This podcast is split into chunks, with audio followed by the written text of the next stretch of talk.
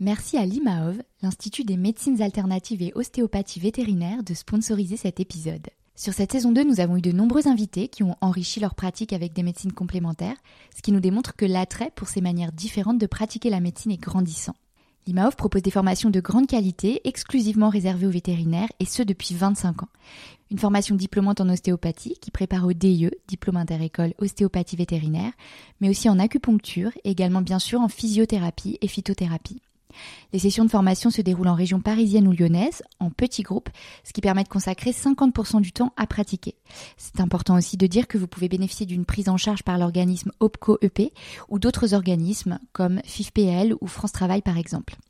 Si vous aussi vous avez envie de faire les choses autrement pour soulager l'animal et être dans la prévention, en complément de la médecine allopathique et du curatif bien sûr, je vous invite à consulter le site internet imaof.com où vous trouverez toutes les informations utiles. Merci à l'IMAOF de soutenir ce podcast. Et maintenant, place à l'invité. Écoutez le monde vétérinaire autrement sur Veto Micro. Bonjour, je suis Sophie Wilforn, vétote multicasquette, et je me suis fixée comme mission l'amélioration du quotidien des vétérinaires. Et moi, je suis Marine Slove, vétérinaire touche à tout, journaliste, consultante et cofondatrice de Veto Job. Bienvenue sur le podcast qui rend la parole aux vétérinaires. Grâce à ce média, nous pouvons enfin livrer notre regard sur la profession. Un regard qui nous est propre, même s'il diffère parfois de la version idéalisée bien ancrée dans l'imaginaire collectif. Vous entendrez ici des consoeurs et confrères, praticiens ou non, se confier sur une tranche de leur existence et interroger leur quotidien de vétérinaire. Nous avons voulu ici nous raconter tels que nous sommes, parler de notre rapport au métier bien sûr, mais aussi et avant tout de notre rapport à la vie.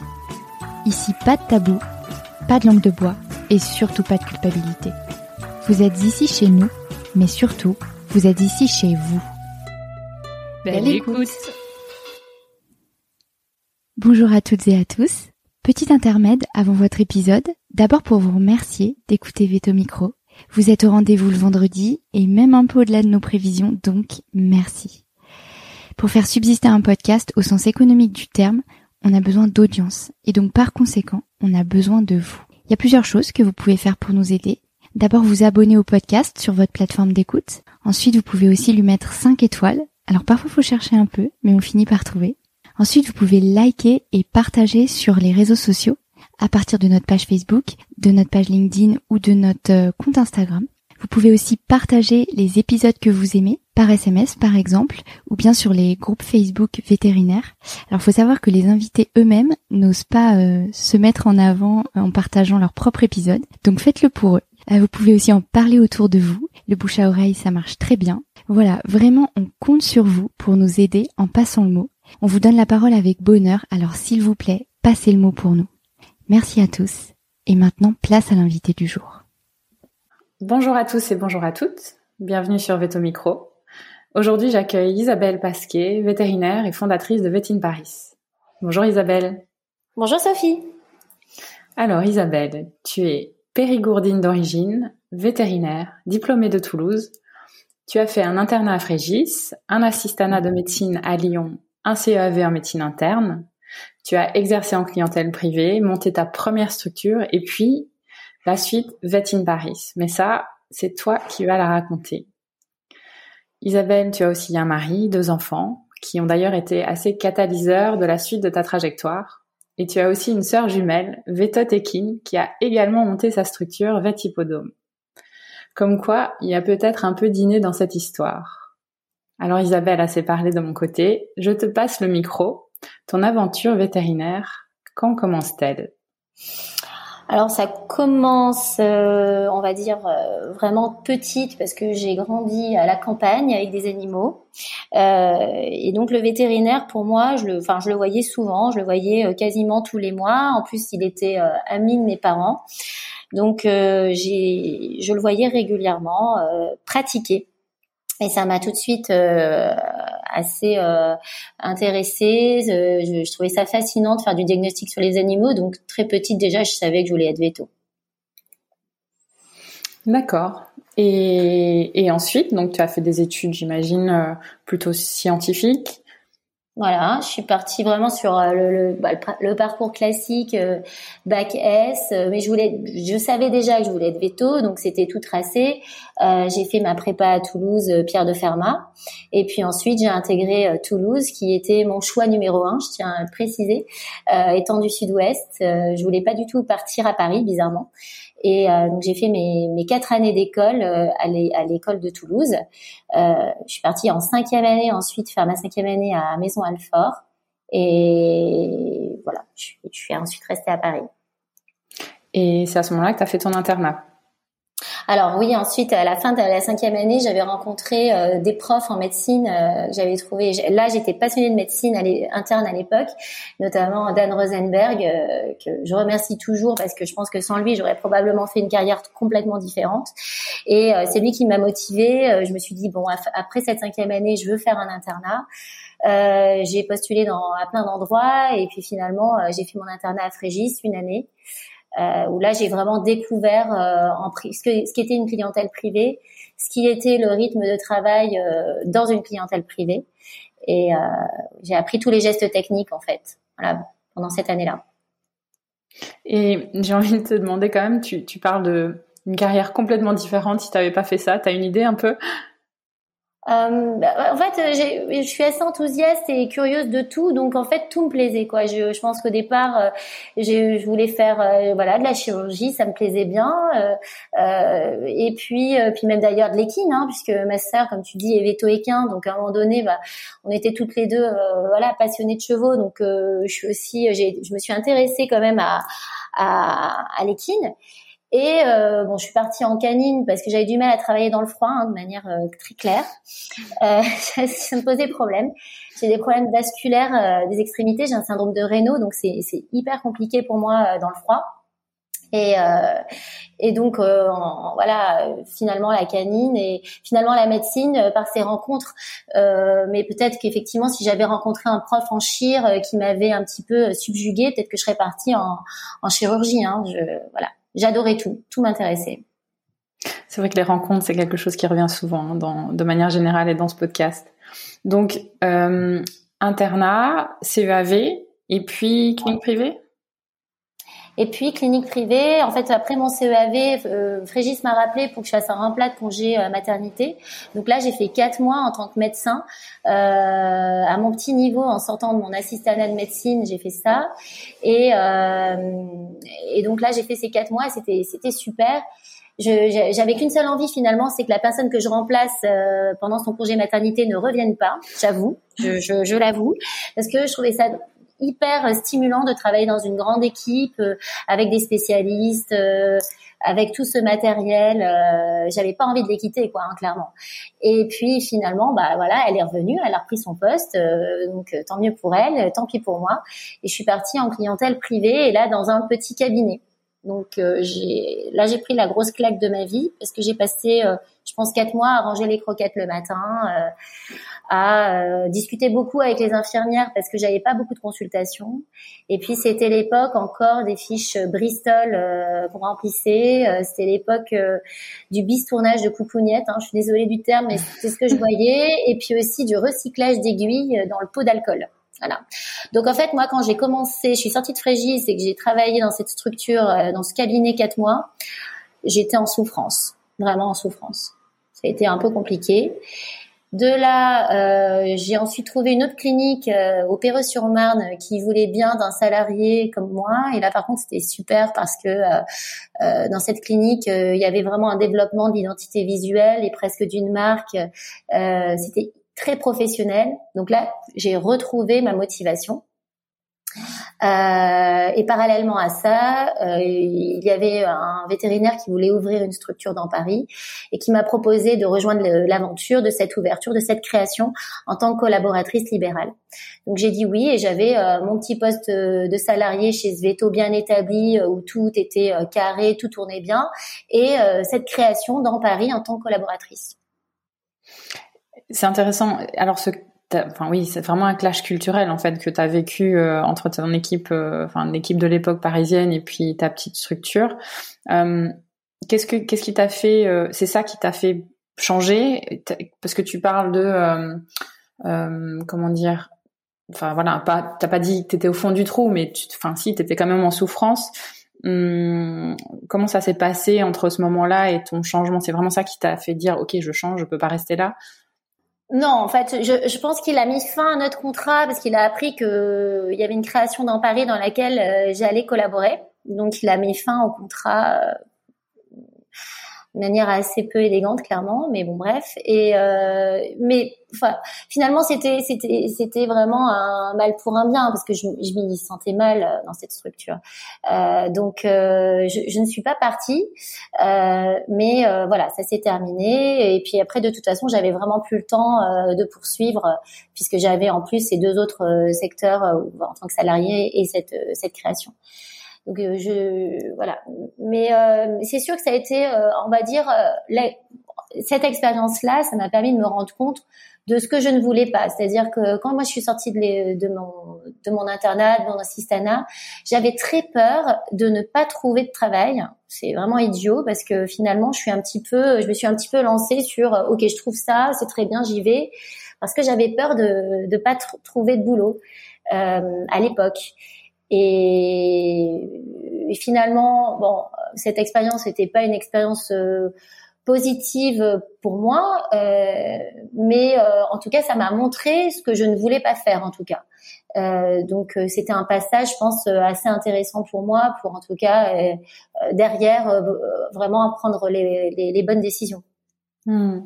Et pourquoi tu penses que tu pensais à l'époque que tu ne pouvais pas trouver de boulot? Alors c'est vrai qu'on n'avait pas tous ces réseaux euh, à l'époque. On devait avoir le point euh, qui euh, les petites annonces classiques, mais c'était assez peu développé. Quoi. On n'avait pas Internet développé comme ça. Il n'y avait pas Veto Job, il n'y avait pas toutes ces, il n'y avait pas Facebook. Et puisque Facebook, voilà, c'est 2007. Hein, là, on, on mhm. parle de, pour le coup, 2006. Donc il y avait, il y avait pas tous ces réseaux. C'était donc en fait, euh, et je connaissais personne dans Paris. Moi, je sortais de mon internat à Frégis où finalement c'était un microcosme, mais j'en sortais pas. L'assistana à Lyon, voilà, je rentrais à Paris, je connaissais pas les vétos. Euh, j'avais bien le sentiment que personne m'attendait, qu'il fallait que je fasse ma place. Et donc c'est voilà, je, je pas forcément aussi sûr de moi clairement. Et du coup, euh, bah, j'ai un peu pris tout ce qui venait à moi et c'était pas forcément des, des postes tout à fait intéressants, je trouvais. Mm. Et tu étais décidée à rester sur Paris? C'était ton objectif? Oui, parce que personnellement, euh, voilà, je suis avec quelqu'un qui vient de la région parisienne, donc qui et dont la, le, le, en tout cas tous mettaient en place de son côté pour rester sur Paris. Donc je savais que j'allais rester sur mmh. Paris, mais je ne savais pas encore euh, où, dans quelle structure. J'avais passé des entretiens, je voyais les cliniques. Je me, je, c'était sans jugement par rapport aux structures, mais euh, voilà, je me voyais en tout cas euh, au départ euh, salariée, collaboratrice dans une structure, euh, mais en tout cas pas celle que j'avais expérimentée au départ. Ouais. Mmh. Donc il fallait que je cherche un petit peu plus loin, quoi. D'accord. Et donc ta, ta première aventure, on va dire entrepreneuriale, elle démarre avant Vétine Paris. Tu nous racontes un petit peu? Donc ça démarre en mars 2006, création d'une structure dans Paris. Euh, là, c'était euh, franchement, c'était c'était une très bonne période parce qu'on était tous jeunes, on sortait de l'internat, de l'assistanat, on était hyper motivés. Et puis c'était un vrai challenge et je pense que moi je marche beaucoup euh, au challenge, c'est-à-dire que euh, finalement, je sais pas si j'aime bien me mettre dans une situation d'inconfort, mais en tout cas, ça me ça me galvanise quoi. Je l'adrénaline, ça me, ça me, j'ai l'impression que ça décuple un peu euh, souvent mes, mes capacités. Et donc, euh, ce moment-là, particulièrement ce challenge, euh, on s'est mis vraiment à fond dans le projet, vraiment à fond pendant plusieurs années. On travaillait euh, jour et nuit, on faisait nos gardes. Moi, j'étais collaboratrice, je pouvais commencer le lundi matin, finir euh, le jeudi soir en ayant travaillé tout le temps. Ça, ça a duré, on va dire, 4-5 ans. Et puis après, on a commencé à prendre des plannings. On était tous parents ensuite, donc on a arrêté les gardes. Et puis, on a commencé à prendre des plannings un petit peu plus normaux, entre guillemets. Mais voilà, il y avait cette, euh, ce plaisir de voir cette clinique euh, grandir, euh, de voir cette création fonctionner. Ouais, il y avait une certaine réussite et on était fiers du projet. Ouais. Donc ça, pour moi, c'était très intéressant de faire partie de ce, de, de ce projet-là. Et le changement alors, qu'est-ce qui, qu'est-ce qui s'est passé par la suite? Alors en fait, pour moi, il y avait plusieurs objectifs dans ces dans cette création. Déjà, j'avais assez mal expérimenté la, la pratique privée et et, euh, j'étais euh, franchement assez nulle au départ. Par exemple, je, je, ne retenais pas de nom de client. C'était impossible pour moi de retenir le nom des gens, ce qui euh, d'ailleurs euh, faisait toujours halluciner un peu les gens qui travaillaient avec moi. J'avais pas cette mémoire-là. Et donc j'ai eu besoin d'apprendre, d'apprendre à, bah, à, gérer une clientèle, à bah, se souvenir des gens quand même, c'est la base. Et cette gymnastique-là, qui n'était pas évidente pour moi, bah, je l'ai apprise et puis, euh, au, fur et à mesure des années, je me suis sentie à l'aise. Je me suis sentie à l'aise dans ma pratique. J'ai commencé à m'attacher à ma clientèle et puis euh, et puis me sentir à l'aise. Mais finalement, au bout d'un moment, euh, j'avais plus tellement de challenge. Et puis, il me manquait quelque chose. Et donc, dans, mon, dans, dans ma vie professionnelle, tout se passait bien et dans ma vie personnelle aussi. Donc je me suis euh, lancée euh, dans un autre challenge qui était euh, la reprise de la danse parce que j'ai un côté créatif et un peu artistique aussi qui qui m'a toujours suivi. Et donc je me suis lancée dans la danse à fond. une fois que je me et donc j'ai laissé un peu de côté ma pratique. en tout cas, je travaillais toujours, mais j'étais moins impliquée. Et sauf qu'au bout d'un moment, je me suis dit c'est un peu dommage quand même de travailler comme ça, de plus t'impliquer, de pas avoir de projet. Et j'avais l'impression de, entre guillemets, gâcher mon diplôme, en fait, toutes ces années, me dire finalement, t'es, euh, j'étais minoritaire dans ma dans, dans, dans mon association, donc j'avais pas vraiment de pouvoir de décision, j'avais aucun aucune capacité à créer quelque chose. On m'en laissait pas, on, ne m'en laissait pas la, la, possibilité. Moi, mon rôle, c'était de faire tourner la clientèle, et je trouvais ça euh, limité. Donc dans la danse, j'ai essayé de, de, retrouver un peu ce sentiment de créativité, etc. Et finalement, bon, euh, euh, très vite, je me suis rendu compte que ce serait quand même intéressant bah, de, de de monter sa structure, euh, de créer quelque chose. Euh, j'en avais besoin, quoi. De donc c'est ce sentiment-là finalement de frustration qui a qui a fait naître l'envie euh, de d'envisager, d'imaginer de A à Z un nouveau projet. Alors super. Alors raconte-nous le voilà le démarrage, comment ça se passe? Alors, je pense quand même que mes, mes business plans, euh, mes premiers business plans devaient dater quand même euh, de 2011, puisque j'en ai retrouvé de 2011. Moi, ma clinique, je l'ai ouverte en 2016. Donc, j'ai dû annoncer mon départ euh, en 2015. C'était du coup, oui, en mars. J'annonce, j'annonce que je veux partir. Et puis là, j'avais, c'était l'époque là des, des des réseaux, de Pinterest, euh, Instagram euh, commençait à être vraiment bien présent. Et euh, moi, ça me permettait de m'inspirer, de voir bah, plein de plein de comptes de déco, de suivre aussi des entrepreneurs qui développaient leur marque, etc. Donc ça, ça m'inspirait beaucoup. Et donc, bah, j'ai voulu ouvrir dans Paris. Et au départ, euh, j'ai cherché euh, des locaux dans un endroit particulier. Je faisais venir mon architecte qui me disait non mais là c'est pas possible, c'est pas du tout ce local. Donc euh, il m'a dit mais ouvre dans tout Paris. Donc là j'ai ouvert ma recherche dans tout Paris et je suis restée, je suis, j'ai trouvé en fait le local sur bah, seloger.com version pro. Et euh, ce qui m'a interpellée, forcément, c'est les grandes verrières. Euh, j'ai trouvé ça très beau, euh, sans euh, vraiment, je ne savais pas où se situer en fait ce local. Hein, je, voilà, donc euh, j'ai appelé l'agent, on visite, et je n'avais pas du tout fait de business plan dans ce dans cette région de Paris. Euh, mais juste ça m'intéressait, l'endroit m'intéressait. Donc quand j'ai visité, j'ai fait visiter euh, finalement mon, mon, architecte. Tout de suite, euh, voilà, on s'est mis d'accord, on a trouvé qu'effectivement ça ça collait bien avec ce que ce que j'avais envisagé avec le cahier des charges. Et ben maintenant, il fallait pour stimuler les banques et réussir à, à décrocher les emprunts, ben, réinventer l'histoire et, et, et, parler d'un business plan dans ce dans cette localité de Paris, donc dans le 11e, parce que j'étais pas du tout partie dans ce à cet endroit-là. Donc du coup, et finalement, je me suis rendu compte que bah, mon projet pouvait très bien euh, naître à cet endroit-là, c'était tout à fait envisageable. Donc euh, là, il y a eu, euh, je crois, un mois et demi, deux mois de d'échanges avec les banques jusqu'au jour où, je crois que c'était fin juin, j'ai un j'ai un go de la banque. La banque me dit c'est c'est ok, on vous finance.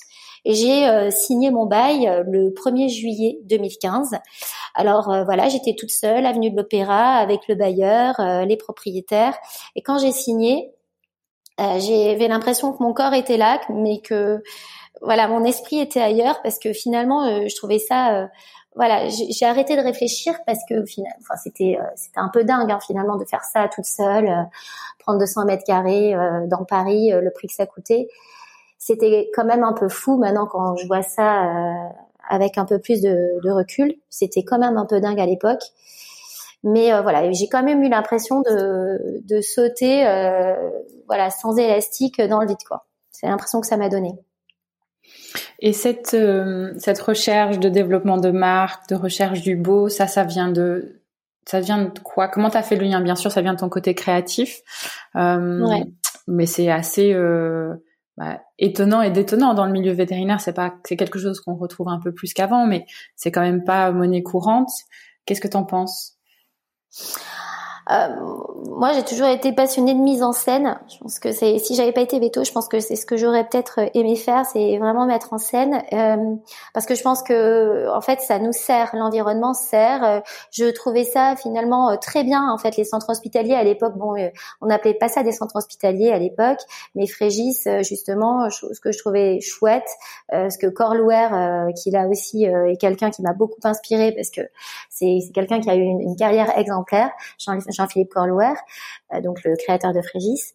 Euh, en tout cas, ce qu'il a créé, c'était de, mettre du, du, professionnel dans notre euh, dans notre pratique. C'est-à-dire qu'en gros, la structure faisait que quand on rentrait là-dedans, tout de suite, entre guillemets, ça force le respect par rapport au regard du client. En tout cas, ça le voilà, ça, ça impressionne, ça met aussi en confiance, ça donne une image tout de suite très carré, très professionnel. Et je me disais, mais c'est très bien de faire ça dans des centres hospitaliers avec des professionnels, avec des, pardon, avec des spécialistes. Mais en revanche, c'est un petit peu dommage que des cliniques euh, plus petites, plus moyennes, euh, ne puissent pas finalement faire la même chose. Parce que ça sert, ça sert à la pratique euh, d'avoir ce genre de démarche dire de travailler son environnement, de travailler la façon dont on s'habille aussi, euh, de travailler son image de marque c'est quelque chose qui aide forcément au développement d'une clientèle euh, et ça permet euh, voilà de, de gagner la confiance euh, du client. Donc c'est ça tout de suite que j'ai voulu développer dans ma structure hmm. et qui m'intéressait. Et tu t'es fait accompagner dans cette démarche ou c'était tout, tout de ta tête, de ta, ta propre créativité? Non, je me suis fait aider. Alors j'avoue que le nom, bon, euh, le nom, ça, vient de ma mère, hein, parce qu'au départ euh, j'avais choisi un autre nom et euh, qu'elle trouvait nul. Donc elle m'a dit tout de suite non mais c'est pas possible de s'appeler comme ça. Alors bon, c'était vétérinaire du Faubourg et visiblement il y a une chanson avec les hirondelles du Faubourg qui me dit c'est triste, c'est pas possible, tu peux pas l'appeler comme ça. Et en plus, voilà. Alors j'étais accompagnée à l'époque dans le démarrage du projet, j'avais un architecte, un web designer et j'avais un euh, ce qu'on appelle un visual worker donc c'est quelqu'un qui est graphiste et qui se charge de faire toute l'identité visuelle et euh, voilà donc j'avais ces trois personnes finalement qui m'encadraient en permanence et mon web designer celui qui fait mon site internet m'a dit votre nom, la vétérinaire du faubourg, ça va pas du tout. Euh, c'est bah, pour Google sur la recherche, ça va pas être terrible. Et en rigolant, euh, j'ai dit bon bah très bien, on fait Vet Paris. Et là, il m'a dit, bah oui, c'est une super bonne idée. Donc ma mère qui trouvait que l'autre était nul, trouvait que ça c'était super. Et donc en fait, on a dit, ok, bon, on garde Vétine Paris. C'est arrivé comme ça un peu d'une blague, et puis finalement, euh, je l'ai gardé. Mm. ça fait une sacrée histoire en tout cas. Et, d'ailleurs, ton site internet, euh, c'est une bonne transition. Euh, moi, j'ai malheureusement pas encore vu ta clinique. Il faudra que je vienne te voir quand je suis sur Paris. Mais il est plutôt dingue. Assez new age, j'ai envie de dire, et, et bah, loin, encore une fois, de ce qu'on associe à un site vétérinaire euh, bah, il y a dix ans et encore maintenant. Euh, les clients, qu'est-ce qu'ils en pensent Qu'est-ce qu'ils te disent? Parce que aussi, ils ont pas forcément l'habitude de voir ce genre de choses. Bon, forcément, en tout cas, ce que j'espère, et j'ai des retours euh, en ce sens, c'est qu'effectivement, ça puisse, bon, bah, évidemment, les attirer, et puis surtout que ça puisse euh, en tout cas euh, donner l'impression de ce qui se passe en réalité dans la structure. C'est-à-dire que ça, déjà pour moi, dans un site internet, je, regarde beaucoup sur internet tout ce qui se passe. Quand je cherche un professionnel, j'ai besoin de voir des visages et j'ai besoin de voir des lieux avant de me rendre dans un dans un lieu. En tout cas, c'est ce qui me permet de, de valider mon choix. C'est-à-dire que si je vois effectivement sur un site, c'est ça que je recherche en tant que moi euh, consommatrice ou cliente, euh, si je vois des visages, si je vois un lieu, ça me donne plus envie euh, d'y aller tout simplement. Donc je voulais, je, suis partie, on va dire, de mes, mes, propres mes propres envies. je me suis mise à la place du propriétaire d'animal et je me dis ok, moi je cherche un veto. Qu'est-ce que j'aimerais que le vétérinaire m'apporte euh, qu'est-ce que voilà, qu'est-ce qui me ferait plaisir? Et je pense qu'en fait de voir euh, le, le, praticien, de voir aussi la clinique, tout de suite ça rassure et ça donne envie d'y aller. Euh, voilà. Et puis ça, ça permet aussi de mettre en, en valeur toute l'équipe.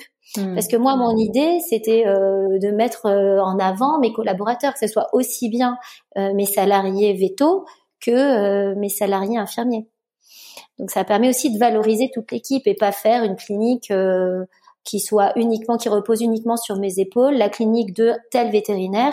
Euh, on m'avait proposé d'ailleurs d'appeler ça la clinique du docteur Isabelle Pasquier, j'ai refusé mmh. parce que pour moi c'était important euh, euh, de dire ok c'est une équipe fédérée derrière un projet Vet in Paris et toute cette équipe est présentée et mise en valeur.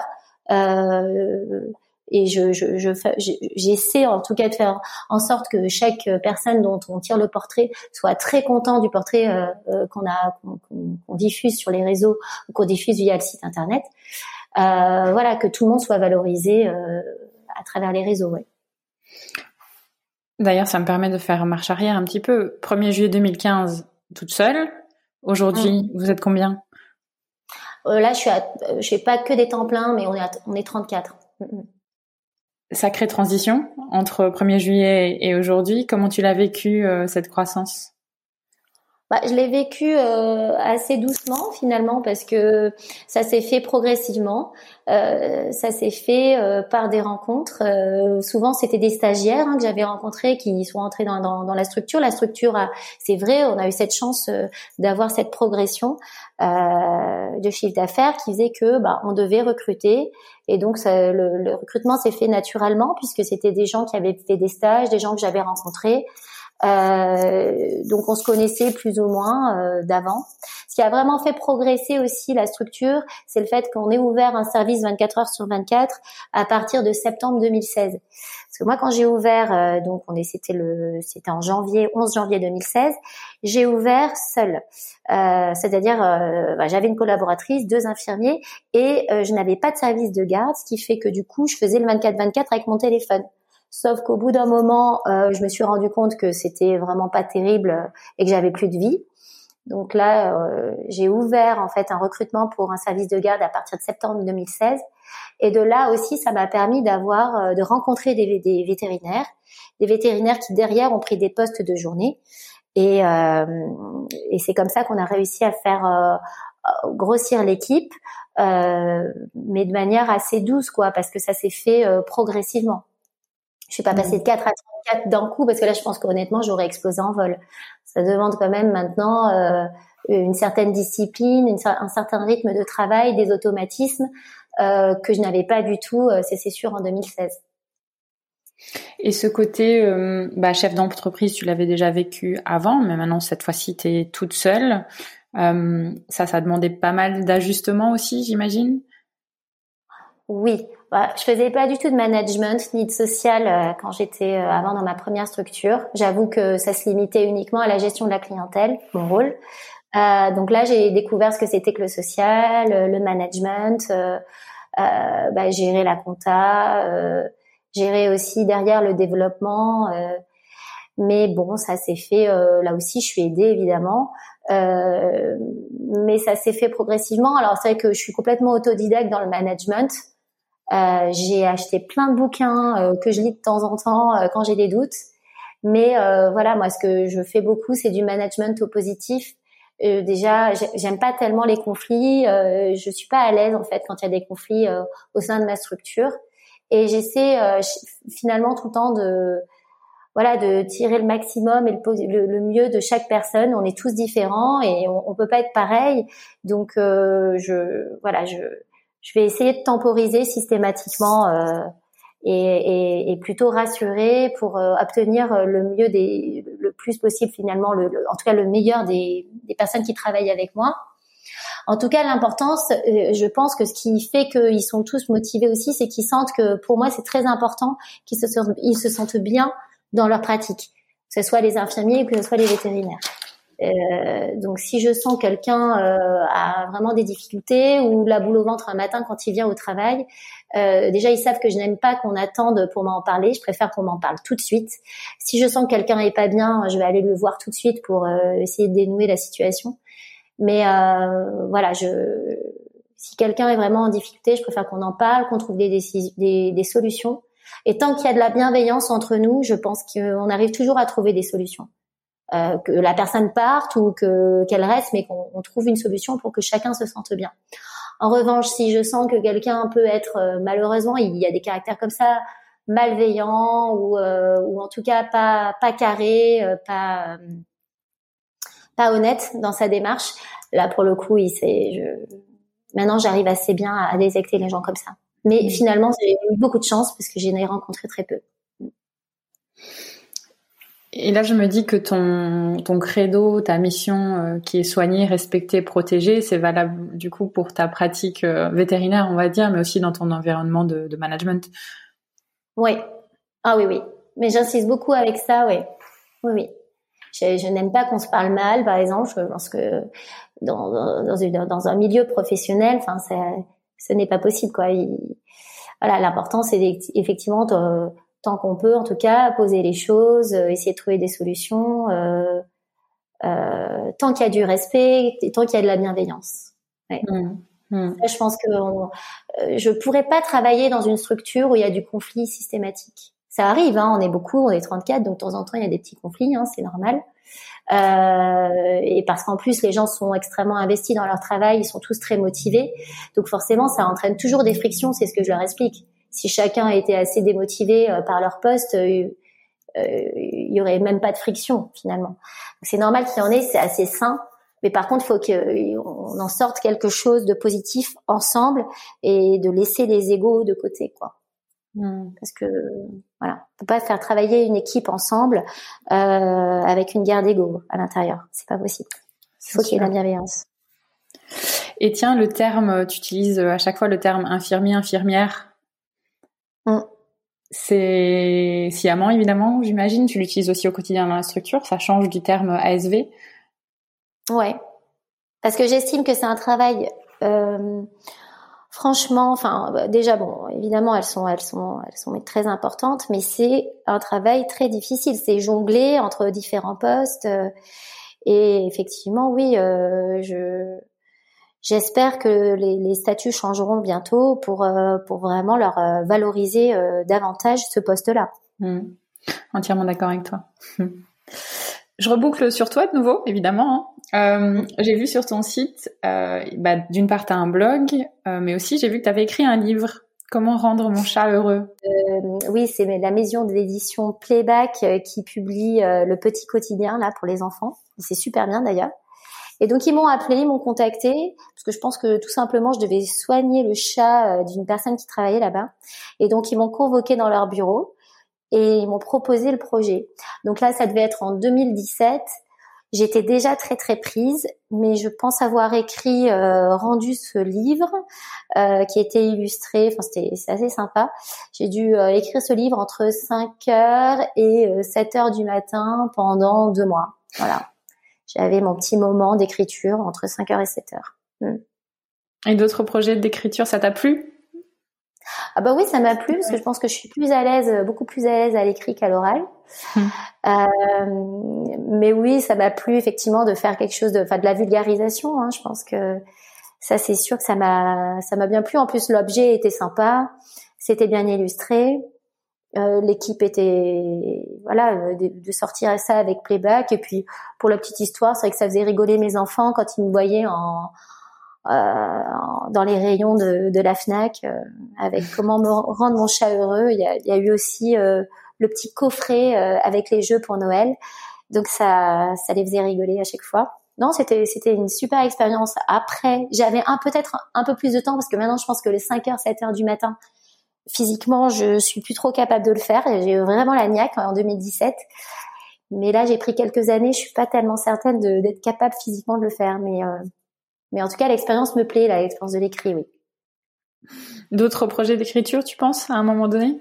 Non, là, je suis vraiment encore dans l'opérationnel. Euh, j'aimerais, j'aimerais, euh, voilà. Donc après, il n'y a peut-être rien à voir avec Veto, mais c'est vrai que quand je serai, si j'arrive un jour à devenir vieille, une vieille mamie, je me vois bien en train d'écrire des livres pour enfants. ouais, avec mon avec mon chien et mon thé, ouais, je me vois bien, ça pourrait être sympa. Parce que bon, tu fais encore euh, la danse, tu fais encore? Oui, je fais toujours, ouais, ouais. C'est euh, ça fait marrer les gens qui connaissent pas trop le classique de, de s'imaginer que quelqu'un de 43 ans fait toujours du classique. Mais euh, non, c'est pour moi le classique, c'est c'est c'est ma passion. Enfin, un veto, oui, bien évidemment c'est mon métier. Je, voilà, c'est une passion aussi. J'en ai plusieurs, mais euh, mais la danse pour le coup c'est une vraie passion. Euh, donc j'en ai besoin quoi. Hein. Si j'ai pas fait de cours pendant un moment, je deviens euh, insupportable. Donc il faut vraiment m'y mettre parce que sinon l'énergie déborde et, voilà. Donc ça régule bien mes humeurs, on va dire. Et donc là, ça fait, je pense, 10 ans, 12 ans que, que tu as monté, je calcule, 10 ans que tu as, oui, 10 ans que tu as, as, monté Vétine Paris. Euh, ouais, ça fait, ça fait moins que ça, parce que c'est 2016, donc là on est, c'est la septième année d'exercice. Septième année d'exercice, ouais. Et mm. en fait, tu m'as parlé au début bah, de cette transition parce que tu avais besoin de nourrir ton esprit créatif entrepreneurial.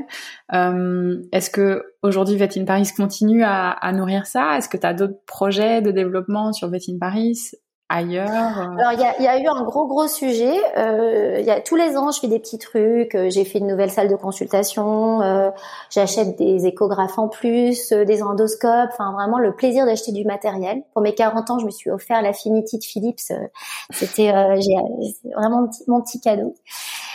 Donc maintenant j'en ai deux et j'ai un autre, un autre, un autre Philips plus les endoscopes. Puis le, le, le, gros du, le gros sujet de l'année dernière pour moi, ça a été euh, le scanner, l'installation du scanner dans Paris. Et je pense que là, physiquement, pour le coup, ça m'a complètement euh, lessivée. Vraiment, je suis sortie de là euh, lessivée parce que euh, j'avais un gros sujet d'implantation en termes d'électrique, d'électricité. Le dossier électrique était très compliqué parce qu'on est dans Paris, nous sommes dans de, un très très vieux bâtiment et évidemment, la, colonne électrique ne pouvait pas accueillir du triphasé. Donc il a fallu qu'on monte un dossier avec un chargé d'affaires Enedis. Enfin tout ça a pris beaucoup de temps et au lieu d'ouvrir, euh, on a eu quasiment euh, un an de retard sur l'ouverture. Et donc pour moi ça a été euh, ça a été vraiment les montagnes russes émotionnelles. je passais beaucoup de temps au téléphone. Voilà. Donc s'il y a un veto qui veut ouvrir un scanner et qui a des problèmes euh, d'électricité, euh, il peut m'appeler parce que je suis devenue experte en la question. Comme par exemple forer un sol dans Paris, puisque j'ai eu un gars un jour qui a foré et qui a foré dans une un conduit de gaz. Ah Donc euh, voilà, je me suis retrouvée avec les pompiers. Enfin, des trucs voilà, des trucs sympas. C'est quand on se lance dans ce genre de projet, malheureusement, on avait tout baqué, on avait sécurisé le truc au maximum. Mais bon, malheureusement, euh, la société de détection de réseau n'avait pas détecté l'arrivée euh, de gaz principal de l'immeuble et, le gars a foré dedans, un pile dedans. Donc ça a été tout un moment sympa. Ah oui. Donc là, tu as, ta dose, on va dire, de d'entrepreneuriat. tu te poses un peu. Alors, ben, en fait, euh, disons que quand je vis ça, on a ouvert le scanner. Après, j'étais toute contente et je me suis dit là, tu vois, il faut que tu te calmes parce que là, c'était chaud. c'était quand même. Et ben non, finalement, euh, je me retape euh, et deux mois après, euh, voilà, j'ai d'autres projets, j'ai d'autres idées sur le développement toujours, parce que voilà, je, je, pense que si un jour effectivement, j'arriverai toujours à, à, le jour où j'aurai plus ces idées justement de développement, il va falloir que je prenne une décision tout simplement, peut-être de voilà, soit faire autre chose, mais j'ai besoin en tout cas que ça, ça puisse progresser quoi. Tu crois que ça vient d'où cette euh, âme euh, d'entrepreneuse? Parce que toi et ta sœur jumelle, toutes les deux, vous avez monté votre propre structure. C'est ah, quelque chose de familial? On se potentialise, c'est une catastrophe. Faut plus qu'on s'appelle d'ailleurs. C'est vrai? Parce que voilà, euh, oui, oui, parce que voilà. Mais t'as pas de ligature, mais comment t'as pas de ligature? C'est trop bien de ligature, donc allez hop, on va acheter un ligature. Enfin, c'est que des trucs comme ça. Enfin, voilà, on, on parle de voilà, de chiffre d'affaires, de, euh, de, développement. Euh, voilà, quand elle a des problèmes avec ses, parce qu'elle a une partie canine, elle m'appelle évidemment. Donc, euh, et quand j'ai des copines qui, ont des soucis avec les chevaux, moi, je, je, je la contacte. Donc, euh, on, s'appelle souvent et puis on échange euh, nos problématiques. Mais finalement, on a des, on est, nous sommes jumelles. On a été élevées de la même manière. On a toutes les deux des, enfin, une envie de faire progresser nos, nos, entreprises respectives.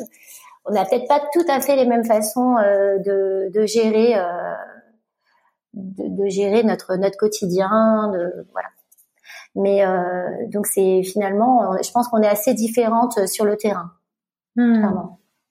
Je pense qu'il y a des différences. Et puis l'équine est un milieu moi quand elle m'appelle et qu'elle me dit voilà on a ça et ça comme souci sur un cheval et, bon moi je pense que je serais incapable en fait euh, de supporter euh, euh, ce, ce, poids euh, voilà c'est c'est quand même systématiquement très stressant, en tout cas dans le domaine de l'équine. Hmm. Nous, on c'est fatigant émotionnellement parce que les gens nous demandent beaucoup, que parfois malheureusement on fait des rencontres compliquées avec certains propriétaires et que voilà et que, que c'est pas tous les jours facile à gérer. Mais euh, l'équine c'est une autre dimension encore. Je pense que ça change, ça change les gens quand on est dans une pratique équine, on est obligé de se renforcer, hein, sinon c'est pas possible. Hmm. Bah, c'est très différent hein, comme environnement, c'est sûr. Tu le vis comment, toi, hum, cette évolution des mentalités au niveau des propriétaires? Parce que c'est vrai que ça a beaucoup changé sur les 10-15 dernières années. Les attentes sont beaucoup plus, euh, plus beaucoup plus grandes. Je le vis. Alors, je, je pense qu'effectivement, si moi j'étais euh, pas du tout veto et j'amenais mon animal et je pense que je serais la pire des propriétaires pour un veto. Je pense que je, je, peux comprendre en fait que dans une situation de stress, d'angoisse, parce qu'on les aime infiniment, on puisse un peu perdre pied et puis avoir des, des, des comment dire des, des réactions complètement disproportionnées. Euh, donc j'arrive à prendre du recul par rapport à ça et euh, bah oui, bah, je peux comprendre qu'il y a un gros niveau d'exigence. Et d'ailleurs, euh, bah, je trouve ça pas mal parce que finalement ça nous oblige à extraire le meilleur de nous-mêmes. Hein, donc, euh, et je pense que de faire un travail, rendre un travail de qualité, ben, c'est appréciable aussi bien pour les propriétaires que pour le, le, professionnel en face. Moi, ce qui me gêne surtout, c'est quand j'entends, par exemple, euh, voilà, toujours, euh, franchement, cette attaque de dire, voilà, vous faites ce métier que pour l'argent. quand j'entends ça, alors avant, j'arrivais à me retenir. Maintenant, souvent, je dégoupille d'un coup. Voilà. Moi, c'est vraiment le truc, cette phrase-là. Voilà, je pense que personne se rend compte finalement ce que c'est que le quotidien d'un veto. Qu'en général, euh, on a, on dort avec le téléphone à côté. Que euh, voilà, on, est disponible quand même H24. Donc euh, d'entendre ça, moi, je le supporte plus. Maintenant, ça, voilà. Donc, je, je, je vais accepter euh, l'exigence, je vais accepter de qu'on me voilà que l'anxiété euh, de la personne déborde sur moi, ça ne me dérange pas, ça je peux tout à fait. Je trouve que c'est mon rôle justement de, de manager le problème. Mais en revanche, euh, qu'on se fasse accuser de euh, voilà d'avoir une préoccupation qui est uniquement financière, là pour le coup ça ça maintenant je le supporte plus parce que j'estime que on, voilà, notre vie est dédicacée à euh, est dédiée à, au, au bien-être animal, quoi, mm. pour n'importe quel veto en exercice. C'est donc on, ne peut pas accepter ça. C'est comme d'ailleurs les avis Google qui euh, euh, qui sont injustes. Bon, ben ça c'est pareil. Je pense que là, de ce côté-là, il faudrait quand même qu'il y ait à un moment donné une vraie organisation avec avec derrière euh, des répercussions euh, judiciaires sur des gens qui s'amusent à raconter n'importe quoi sur Internet parce que voilà, parce que ça fait du mal à notre profession, ça fait du mal aux praticiens qui en face. Et, et donc c'est, je déteste l'injustice. Alors pour le coup, ça, ça me, ça me, ça me tend très fort, quoi. Euh, en tout cas, pour la petite anecdote, euh, je suis allée voir euh, des avis Google de Vet in Paris et, et, tu fais une réponse absolument splendide sur un cas assez compliqué de d'abcès et de contusion musculaire, avec beaucoup de diplomatie, mais très, très juste. Toi, tu gères comment aujourd'hui? Tu as quelqu'un qui, qui t'aide là-dessus sur les réseaux sociaux, sur les avis Google? Sur les réseaux, c'est uniquement moi. Hein. Sur les réseaux, moi, je suis le community manager de la clinique. Bon, j'ai des alertes pour tout. Euh, j'ai des alertes euh, Google Business. Euh, donc ouais, je, je, effectivement, je, je réponds, j'essaie de répondre à tous les avis. donc ça, c'est moi qui gère. Et, et puis les réseaux, c'est moi qui les effectivement je les gère aussi. J'ai quelqu'un qui me fait du contenu. J'ai parce que quand j'ai ouvert la clinique, on a fait une petite inauguration et en même temps on projetait notre première vidéo de de présentation de la clinique dans laquelle j'expliquais un petit peu euh, voilà comment je voulais que ça se passe dans la structure. Euh, je présentais la structure, je me présentais également. Et, euh, et donc cette personne-là m'a suivi maintenant depuis 2016 et tous les ans me fait des vidéos. Donc du coup il fait un peu de contenu, il a fait des reels récemment, il a refait une vidéo de présentation de, de notre travail. Et euh, donc lui il fait des choses un peu plus professionnelles dirons-nous et moi je fais du euh, du, du feed de, enfin voilà, du, du, de notre quotidien. C'est moi qui fais ça avec mon téléphone. Et je reposte aussi. Alors j'ai vraiment la chance d'avoir une équipe qui est euh, très très présente euh, sur les réseaux, beaucoup plus présente que moi d'ailleurs, puisque j'ai quand même un veto qui a je ne sais combien de dizaines de milliers de followers. Euh, donc du coup, euh, voilà, je, je, reposte aussi ce qu'ils postent en, en me taguant. Mmh. Ça, c'est la communication passive. J'en fais pas mal, ouais. Mmh. Et des clients aussi. Je reposte aussi ce que ce que postent les clients. Ça c'est le côté un peu sympa. C'est le côté sympa des réseaux. Euh. Disons qu'Instagram c'est vraiment très positif. Euh, et puis Facebook, je relis uniquement ce que je fais sur sur Instagram, je le relis sur Facebook. Mm. Voilà. C'est quand même à se demander combien d'heures tu as dans ta journée, hein, parce que j'ai l'impression qu'on. Ah ouais. ouais, je sais pas comment tu fais, mais c'est c'est super. Non, mais j'ai peut-être quand même un petit fond euh, d'hyperactivité. euh, J'aime bien faire plein de trucs en même temps, ce qui est assez pénible parce que parfois, si, j'ai deux trucs en même temps euh, dans la tête, et alors là, c'est mes collaborateurs qui me disent ça parce qu'il paraît que c'est le grand classique. Quelqu'un peut me parler et en fait, je ne l'entends pas. Et au bout d'un moment, ils partent. Mais je m'en rends même pas compte en fait, c'est ça le truc. Donc, euh, donc voilà. Ça, c'est quand vraiment je commence à faire trop de choses en même temps. Mm. Mais, euh, mais bon, voilà. Et ils témoignent tous de ça, hein, donc euh, c'est, euh, ça doit quand même arriver assez souvent. bon, heureusement, t'as la danse pour te, pour te canaliser. Voilà, exactement. c'est la discipline, la rigueur, c'est, c'est bien. C'est pour moi. Mm. Isabelle, c'est top. Je pense qu'on pourrait encore parler, j'imagine, pendant pas mal de temps. Est-ce qu'il y a d'autres choses que tu voudrais rajouter avant, de clôturer Des choses dont tu voudrais parler mmh, Ouais, enfin, moi je regarde un petit peu de manière euh, assez distante, mais je regarde quand même, voilà, toutes les, difficultés qu'on a actuellement sur euh, dans, dans, notre métier pour le recrutement.